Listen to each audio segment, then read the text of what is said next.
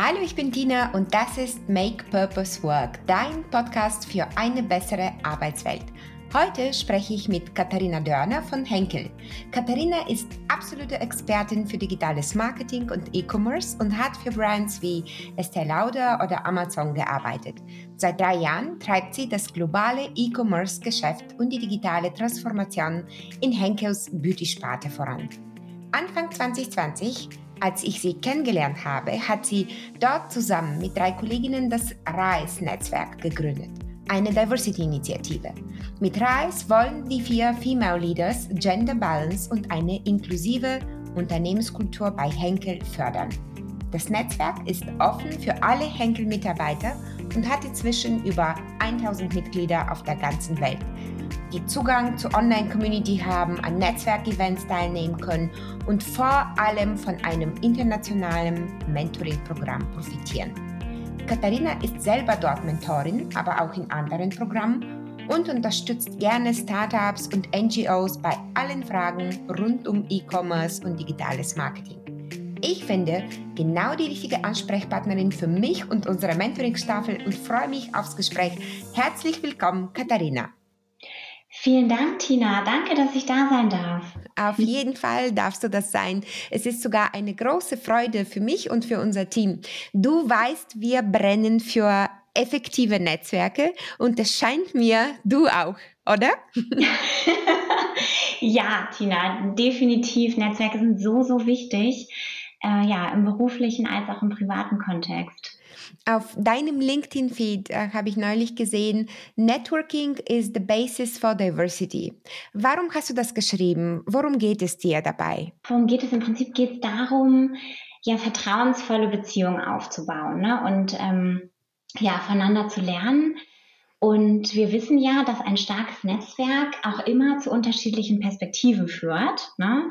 Und ähm, die wiederum sind dann ja eine Grundlage äh, auch für verschiedene Fragen ähm, und auch bessere Antworten, die wiederum dann ja auch oft dann zu kreativeren Ideen und auch besseren Lösungen und Innovationen führen. Es ist ja auch ja wissenschaftlich erwiesen, dass Menschen intuitiv äh, lieber mit Menschen zusammen sind, ne, die so ähnlich sind wie sie. Ähm, und deshalb ist es auch so wichtig, dass wir ein diverses Netzwerk aufbauen, ja, ähm, um den Zugang eben zu möglichst vielen unterschiedlichen Perspektiven zu haben. Mhm. Diversität und Kreativität waren aber sehr lange gesehen irgendwo anders. Warum werden diese beiden Themen gerade so wichtig? Warum müssen wir uns vernetzen, um kreativ zu sein? Warum zählt das? Ja, wir haben inzwischen so viele Studien. Ähm, die neueste hier Lean In und McKinsey Studie ist ja auch gerade rausgekommen. Ähm, das ist einfach ein Business Case. Ne? Unternehmen, Teams ähm, sind einfach erfolgreicher, wenn sie diverser aufgestellt sind. Ne? Und ähm, sind auch innovativer. Ja, selbst das ist belegt. Ähm, selbst die ähm, Aktienpreisentwicklung ist positiver bei Unternehmen, die diverser aufgestellt sind. Ähm, ja, deswegen ist es wichtig. Mhm. Welche Rolle spielen Innovation und Kreativität in deinem Job bei Henkel? Ich arbeite im, im E-Commerce-Umfeld, im Bereich Digitales Marketing, E-Commerce, digitale Transformation ist das auch oft und in, in so einem Konzern wie, bei Henkel. Und ähm, ja, der, der Markt entwickelt sich unglaublich schnell, die Wettbewerber entwickeln sich unglaublich schnell, die Technologie entwickelt sich unglaublich schnell. Und es ist ja auch heutzutage so, dass auch ja niemand mehr immer alles wissen kann. Ja, also es, es geht einfach gar nicht. Und wir brauchen diese, diese Vernetzung von Menschen, ähm, um unser Wissen auch möglichst effektiv zusammenzubringen, um damit halt eben auch die richtigen ja, Lösungen zu erarbeiten. Mhm. Kollektive Intelligenz. Und ähm, genau.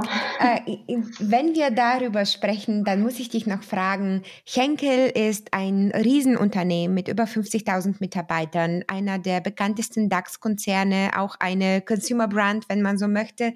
Was wissen wir normale Menschen, die nicht bei Henkel zur Arbeit gehen, über das Konzern nicht?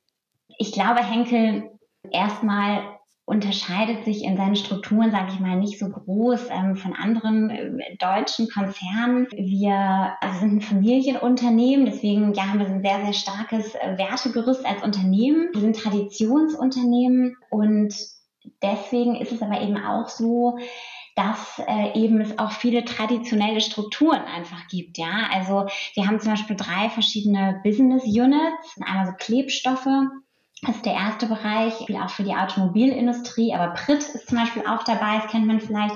Der zweite Bereich ist äh, Laundry, also der Waschmittelbereich. Und der dritte Bereich ist Beauty. Und allein diese drei Bereiche arbeiten eben sehr ähm, autark geführte ähm, Einheiten. Alleine in, in diesem Unternehmen haben wir schon so viel Wissen, äh, so viel Erfahrung. Ähm, und da macht es natürlich auch Sinn, dieses Wissen zusammenzubringen und die Menschen auch zu vernetzen, nicht nur über diese Business Units hinweg, sondern auch über die verschiedenen Länder hinweg, über Regionen, über Hierarchieebenen. Das ist äh, ganz, ganz stark im Umbruch gerade.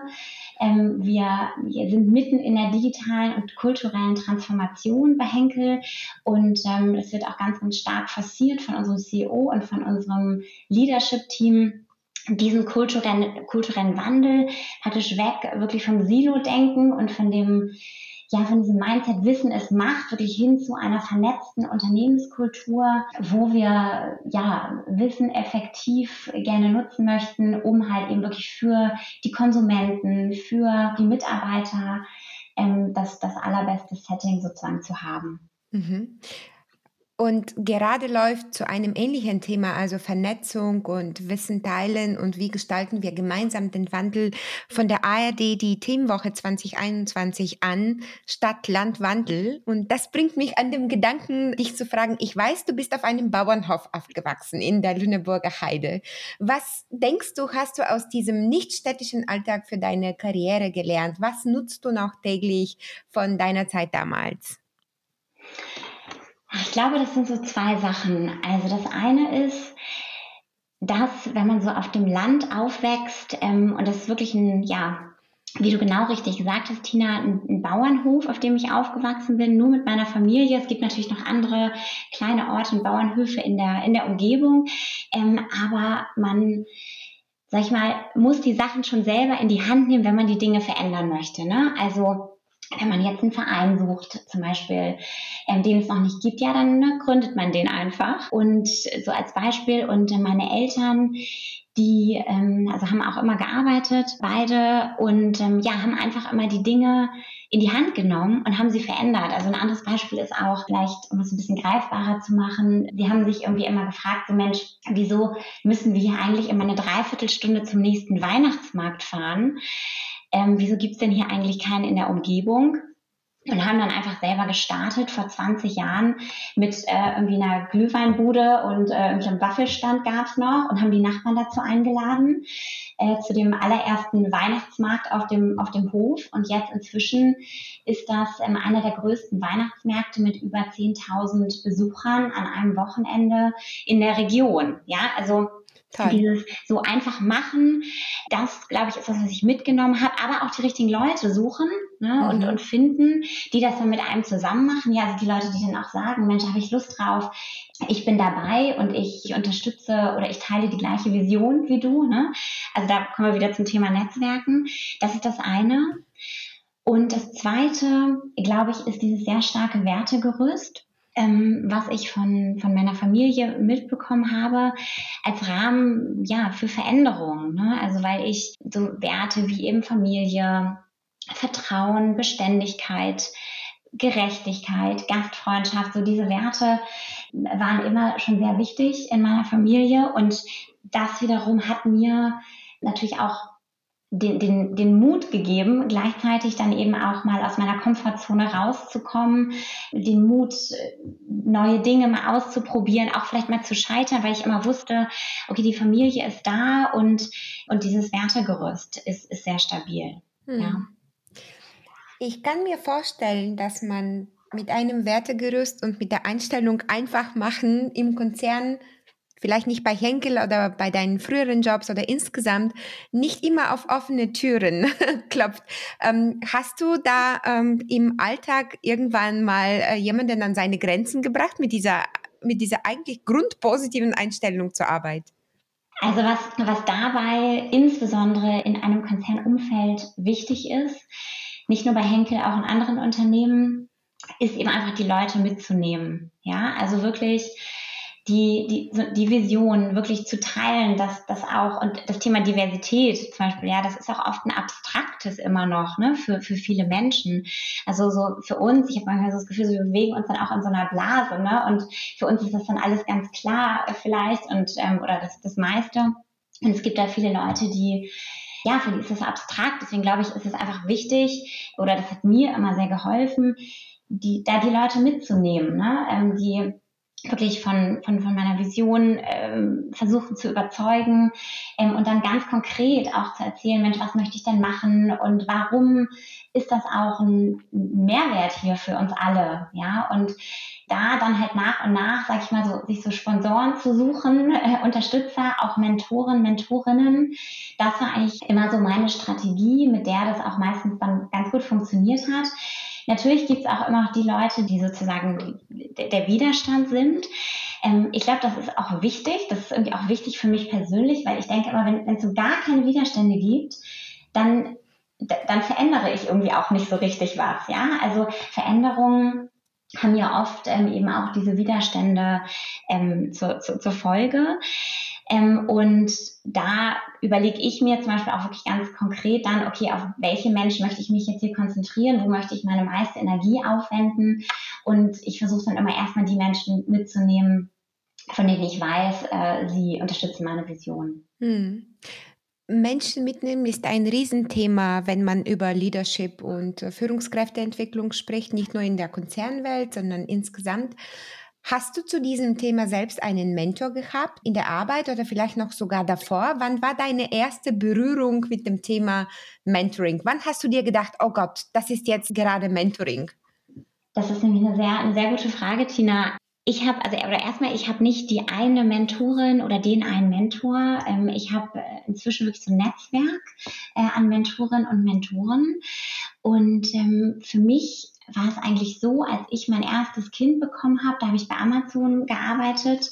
Das war eigentlich so mein ja, feministischer Aha-Moment, sage ich mal so, als wirklich alle meine Freundinnen entweder auf geringe Teilzeit reduziert haben oder wirklich komplett einfach aus dem Job ausgestiegen sind. So und bis zu dem Zeitpunkt habe ich mir eigentlich immer so gedacht, so, ach, jeder und jede soll das einfach so machen, wie er oder sie das so für richtig hält und ist ja eine ganz individuelle Entscheidung.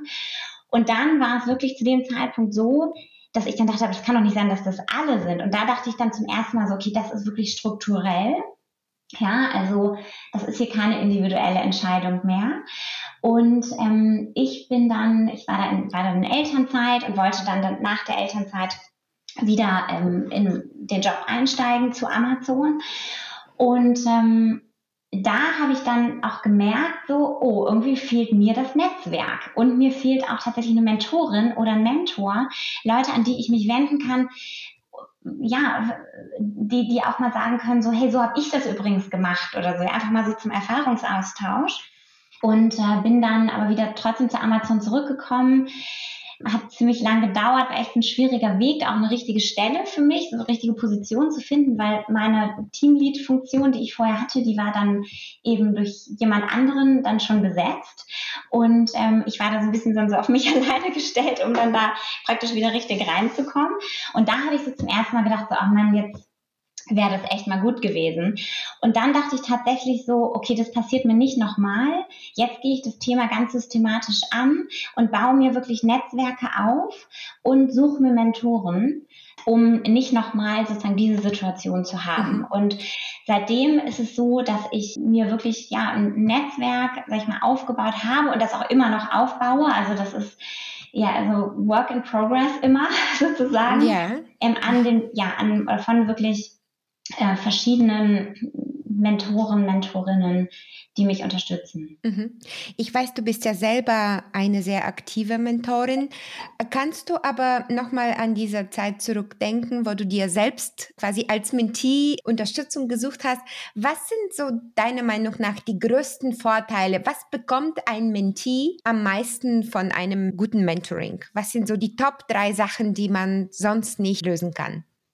Die Top drei Sachen. Also einmal zunächst sind das Erfahrungen. Ja, also sprich, ähm, ne, die Person war da, hat auch das gemacht, was dann auch Hand in Hand geht, auch mit dieser Vorbildfunktion, ne? also diesem Mindset so, okay, wenn die es geschafft hat, Mensch, dann schaffe ich es auch. Ja. Mhm. Dann das zweite sind die Fähigkeiten, ja, also sprich ein Wissen in einem bestimmten Bereich. Das ist auch eben so zum Beispiel beim Thema Reverse Mentoring, wenn wir daran denken, wenn zum Beispiel jemand äh, in einem großen Unternehmen wie Henkel, ähm, wenn, da, wenn wir da jemanden haben, jemand Junges, äh, der sich gut mit ähm, dem Thema Social Media zum Beispiel auskennt und dann haben wir jemand Älteren, ähm, der oder die das vielleicht da nicht so viel Zugang zu hat, dann bringen, versuchen wir die zusammenzubringen sozusagen, damit die dann in so einen Wissensaustausch gehen. Und dann äh, das dritte ist der Zugang zum Netzwerk. Das ist auch ein, ein Aspekt, den ich, glaube ich, früher auch oft so unterschätzt habe und äh, der aber eine ganz, ganz wichtige Rolle spielt. Hm. Zugang zum Netzwerk ist super wichtig. Also wie du gesagt hast, zum Beispiel nach der Elternzeit, weil man sich in einer neuen Situation befindet und diese lösen muss. Und irgendwie scheint es für mich, dass sich in einer neuen Situation zu befinden, der wesentliche Faktor ist, wo Mentoring wirklich eine große Rolle spielen kann. Und ich weiß, du bist, also eine solche Situation ist zum Beispiel, wenn man das Land wechselt, also wenn man woanders zieht. Es muss auch nicht das Land sein, es kann auch von der einen Stadt in die andere sein. Man ist dann genauso ohne Netzwerk auf einmal. Aber ich weiß, dass du Teil von der Community Tucharts bist, also die Community für europäische Lieder mit Migrationshintergrund. Wo ist deine zweite Hälfte her? Ja, sehr gute Frage, Tina. Ich werde das auch tatsächlich sehr oft gefragt. Ähm, meine Wurzeln sind tatsächlich sehr deutsch. Aber ähm, ich habe eine längere Zeit im Ausland gelebt, äh, in, in Dubai zum Beispiel, ja, Sydney und London, alles so melting pot of, of different cultures. Und ähm, ich habe ein ganz großes Interesse an anderen Kulturen und an anderen Menschen. Und ähm, die Two Hearts Community ist zum einen eben eine ganz, ganz großartige Möglichkeit für mich, mit ganz vielen tollen ähm, ja, Persönlichkeiten in Austausch zu kommen, da meinen Horizont zu erweitern und da wirklich auch unglaublich viel zu lernen. Und auf der anderen Seite ähm, ist es auch ja eben eine gute Möglichkeit für ähm, die Community-Mitglieder von meinem Wissen im Bereich E-Commerce zu profitieren. Ich unterstütze da eben hauptsächlich ja Gründer und Gründerinnen mit meinem Wissen im Bereich E-Commerce, um da eben ihr Business äh, entweder aufzubauen oder das zu, zu skalieren. Erarbeite mit denen äh, oder bin als Bearing-Partner da, um ja die digitale, so eine digitale Strategie zu erarbeiten. Das ist der Grund für mich und warum ich in der Community bin. Und ähm, ja, es hat auch eine Zeit lang gedauert, das muss ich noch hinzufügen bis ich verstanden habe, ähm, dass ich mich aktiv für mehr Vielfalt und Inklusion in Deutschland einsetzen muss, wenn ich möchte, dass sich was verändert. Deswegen finde ich es halt eben wichtig, mit Menschen, egal welcher Aspekt äh, von Diversität, über welchen Aspekt von Diversität wir sprechen, sich mit diesen Menschen ähm, zusammenzutun und gemeinsam mit ihnen zu kämpfen. Ne? Weil ich, ich denke halt immer so, das ist doch irgendwie auch irgendwie verkehrte Welt, so wenn die, wenn die, die Randgruppen in unserer Gesellschaft für sich alleine kämpfen müssen, ja. Also da braucht es wirklich, egal ob es ne, um Gender geht oder um, um, um andere ähm, Aspekte, da brauchen wir einfach Menschen, die sich für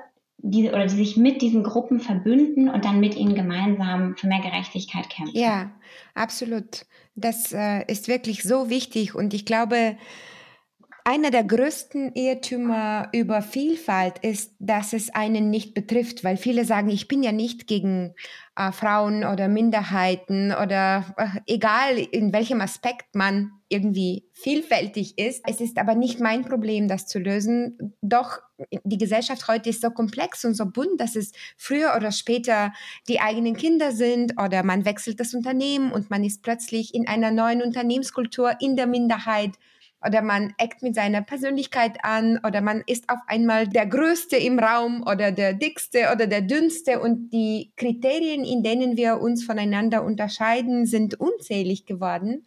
So bunt die Gesellschaft ist und so global wir heute denken müssen, da ist es, glaube ich, eine richtig wichtige Sache zu sagen, nee, da muss ich aber auch mithelfen und mitmachen, denn es ist jedermanns Problem, auch wenn man das aktuell vielleicht nicht ansieht. Ja, und ja, ich wollte nur ganz also genau, wie du, wie du sagst, Tina, stimme ich dir vollkommen zu. Und es ist einfach wirklich auch so ein, so ein großer Wert ja auch für unsere Gesellschaft, ja, den wir, das ist ja so ein riesiges Potenzial auch eben an, an Menschen und das, davon profitieren wir alle. Wir tun es auch nicht einfach nur so, ne, dass wir jetzt irgendwie, weiß ich nicht, Frauen irgendwie inkludieren oder so, weil wir jetzt irgendwie nett sein wollen zu den Frauen, sondern es ist ja tatsächlich ein Business Case dahinter. Und das, äh, denke ich, ist halt immer so, so schade, dass es einfach noch nicht bei allen irgendwie angekommen ist. Mm, ja, absolut. Und deswegen hast du wahrscheinlich Reis gegründet. Erzähl, wie seid ihr vorgegangen? Ja, richtig. Also ich bin äh, dann nach meiner Zeit ähm, von Amazon, bin ich dann äh, zu Henkel gewechselt ins globale E-Commerce und ähm, habe da eigentlich nach einem Netzwerk gesucht. Ja, ich äh, habe ja eben gerade schon berichtet von meinen Erfahrungen zuvor. Deswegen war mir bewusst, wie wichtig auch Netzwerken sein wird in meiner neuen Rolle, ja, um mich bei Henkel richtig zu etablieren und um da meine Karriere weiter voranzutreiben. Und ja, war zudem auch noch neu in der Stadt, äh, neu in Hamburg, habe zuvor in München gewohnt und äh, bin da aus meiner zweiten Elternzeit gekommen mit meiner, mit meiner zweiten Tochter. Also es gab so ein paar ja, Faktoren, die, da dachte ich so, Mensch, also ich um jetzt hier wirklich durchzustarten in meiner Karriere, da, da brauche ich Netzwerk und da brauche ich Mentoren, da brauche ich Leute, die mich echt unterstützen. Und ich habe das Netzwerk nicht gefunden bei Henkel. Ich habe dann mit verschiedenen Leuten gesprochen und habe gefragt und ähm, es gab es nicht so richtig. Und äh, auch da gab es dann aber wieder Leute, die gesagt haben, so, hey, ich bin eigentlich auch auf der Suche nach so einem Netzwerk.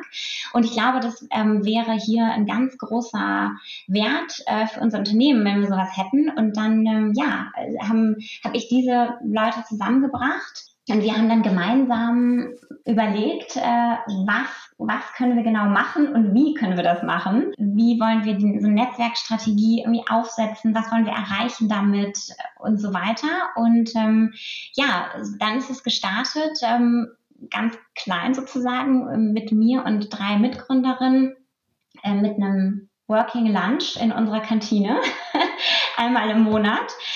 Und äh, daraus haben wir dann, sage ich mal, eine Strategie erarbeitet, haben uns relativ schnell dann Sponsoren gesucht, ähm, Leute im Unternehmen, ähm, die uns unterstützt haben, äh, dieses Netzwerk richtig ja offiziell zu gründen. Und ähm, genau, und haben das dann bei uns im Excom äh, vorgestellt nach einiger Zeit und ähm, haben dann ja natürlich auch super gute Unterstützung bekommen von, von unserem Vorstand, weil ähm, wir dann auch tatsächlich sehr, sehr schnell äh, das Netzwerk aufbauen konnten, dadurch, dass wir dann die große Reichweite auch hatten. Und ähm, ja, das Netzwerk hat jetzt ähm, über 1000 Mitglieder und ja, wir vernetzen ähm, Menschen ähm, bei Henkel, also Mitarbeiter von Henkel, ähm, über verschiedene Länder, über Regionen, über Hierarchieebenen ähm, hinweg, um eben Diversität und eine inklusive Unternehmenskultur zu fördern. Mhm, super. Und wie, wie macht ihr das? Wie vernetzt ihr die Community, sodass sie sich wirklich auch austauschen und tun und machen?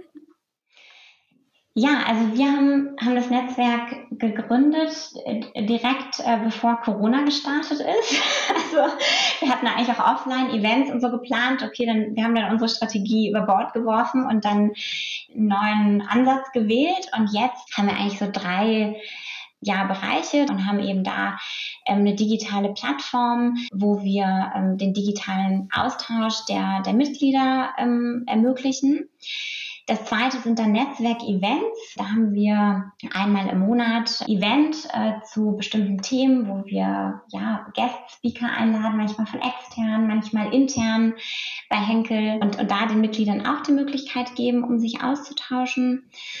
Und dann ist der dritte Bereich der Mentoring-Bereich, wo wir äh, jetzt vor drei Monaten das erste globale Mentoring-Programm bei Henkel gelauncht haben, was eben auch über alle unsere drei Business Units ja, funktioniert äh, und wirklich ähm, die Menschen global bei Henkel vernetzt. Mhm. Wie funktioniert das Mentoring-Programm? Worauf achtet ihr beim Matching? Wie geht das? Ja, also da ähm, kann ich dich und auch vielleicht unsere Zuhörer und Zuhörerinnen ein bisschen mit auf die Reise nehmen. Also wir haben ähm, kurz, äh, also 2000, Anfang 2020, als wir auch das Netzwerk, das RISE-Netzwerk gegründet haben, ähm, haben wir ein Mentoring-Programm gegründet, was sehr, sehr strukturiert war. Also wir haben das als Gruppenmentoring gegründet. Und zwar haben wir Senior Leader äh, bei Henkel, also sprich ja, erfahrene Führungskräfte von Henkel, Frauen sowie Männer, mit Gruppen von ähm, ja, so vier bis sechs äh, weiblichen Mitarbeiterinnen äh, zusammengebracht. Und diese Gruppen haben dann über einen Zeitraum von zwölf Monaten miteinander an bestimmten Themen gearbeitet. Die haben sich dann einmal im Quartal in diesem Setting mit dem Mentor, der Mentorin dieser Gruppe getroffen und haben über ein bestimmtes Thema gesprochen, also zum Beispiel Personal Branding oder ähm, Netzwerken, ja, um so zwei Beispiele zu nennen. Und dann haben, hat sich eben diese Peer Group, also praktisch, praktisch dann diese Mitarbeiterinnen selber, die haben sich halt eben zwischendurch dann noch einmal im Monat getroffen oder auch untereinander, um sich gegenseitig zu, zu unterstützen. Und ja, die Gruppen haben dann eben jetzt nach einem Jahr das Mentoring-Programm sozusagen nicht, nicht verlassen, aber es ist dann ausgelaufen. Und äh, wir haben dann überlegt, als Netzwerk, Mensch, was bieten wir denn jetzt als nächstes an? Sollen wir genau das Gleiche nochmal machen oder sollen wir einen anderen Ansatz wählen? Und ähm, wir haben dann eine Umfrage gemacht, äh, um ein bisschen Feedback einzuholen, um besser zu verstehen, was hat gut funktioniert, was nicht so. Und ähm, dabei ist äh, oder hat sich herauskristallisiert, dass äh, Mentoring eben doch ein sehr, sehr individuelles äh, ja, Thema ist. Also ähm, da waren eigentlich so zwei Haupterkenntnisse dabei. Das eine ähm, ist, was die Mentees gesagt haben, dass sie mit dem Matching nicht ganz zufrieden waren. Also die Hälfte war zufrieden, die andere Hälfte hat gesagt, hm, es war nicht ganz so ideal. Ja, also da waren dann so Kombinationen bei, wie das dann jemand zum Beispiel fachlich an so ein Mentor berichtet hat oder so, ja. Oder es wollte jemand in Lateinamerika gerne äh, eine Mentorin haben, die auch in Lateinamerika ist. So. Und dann war aber die Mentorin in Düsseldorf oder so, ja. Also es gab da ganz viele so persönliche Präferenzen in Bezug auf das Matching, die wir nicht so gut abgebildet haben. Und das Zweite war ähm, das Feedback, dass nicht immer alle Themen adressiert werden konnten. Also 60 Prozent der Mentees haben gesagt, dass die Themen, ähm, die hatten wir auch vorher so ein bisschen, sag ich mal, nicht, nicht vorgegeben, aber wir haben so ein bisschen Guidance gegeben und haben dann gesagt, Mensch, wie wäre es denn, wenn ihr hier über das Thema Personal Branding sprecht? So haben auch dazu Unterlagen an die Mentoren zur Verfügung gestellt. Und in diesem Gruppensetting ist es dann aber eben so, dass da manchmal ein bisschen wenig Raum für dann diese individuellen Themen sind. So.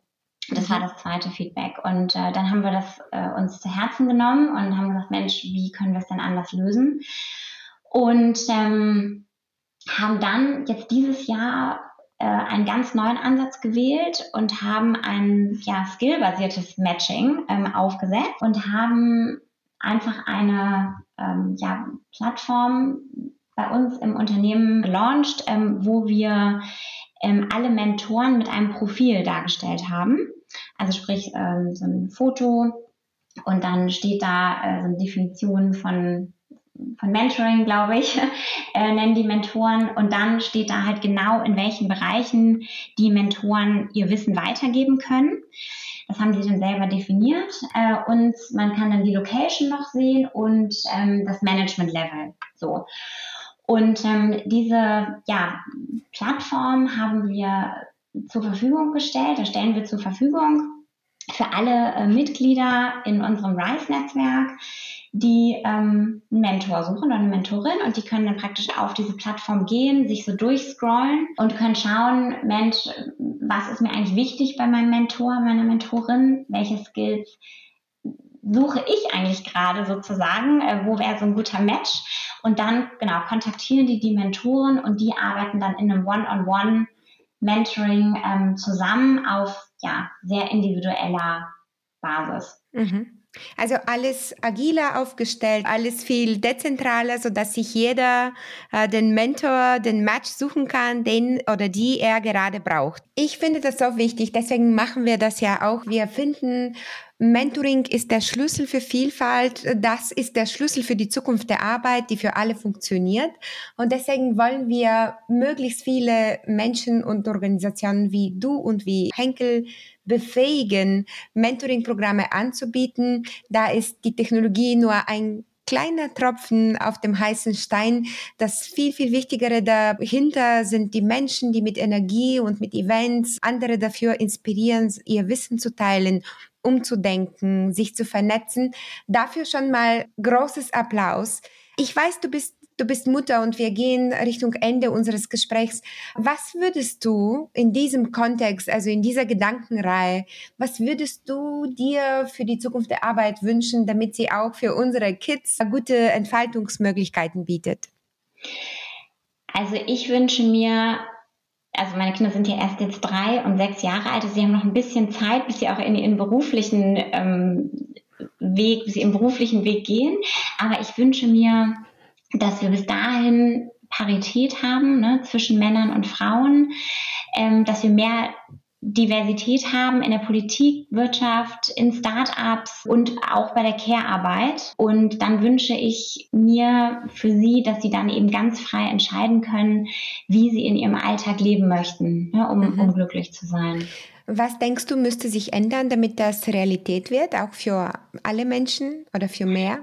Ja, wir müssen Macht in unserer Gesellschaft gleichberechtigt verteilen und ja, wir brauchen ganz neue Ansätze und Konzepte äh, auch für Care-Arbeit. Super.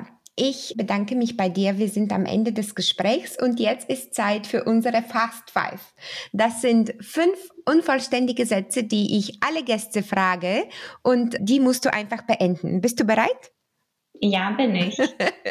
Sehr gut. Also, Frage Nummer eins. Ich bin Expertin in E-Commerce und digitale Marketing. Ich möchte lernen zu. Ich möchte gerne lernen, Klavier zu spielen. Mentoring für mich ist ein Mindset. Ich wünschte, ich könnte für andere. Ich wünschte, ich könnte noch mehr Menschen davon überzeugen, dass jetzt der richtige Zeitpunkt ist, um sich aktiv für Diversity und Inclusion einzusetzen. Und die letzte, melde dich, wenn.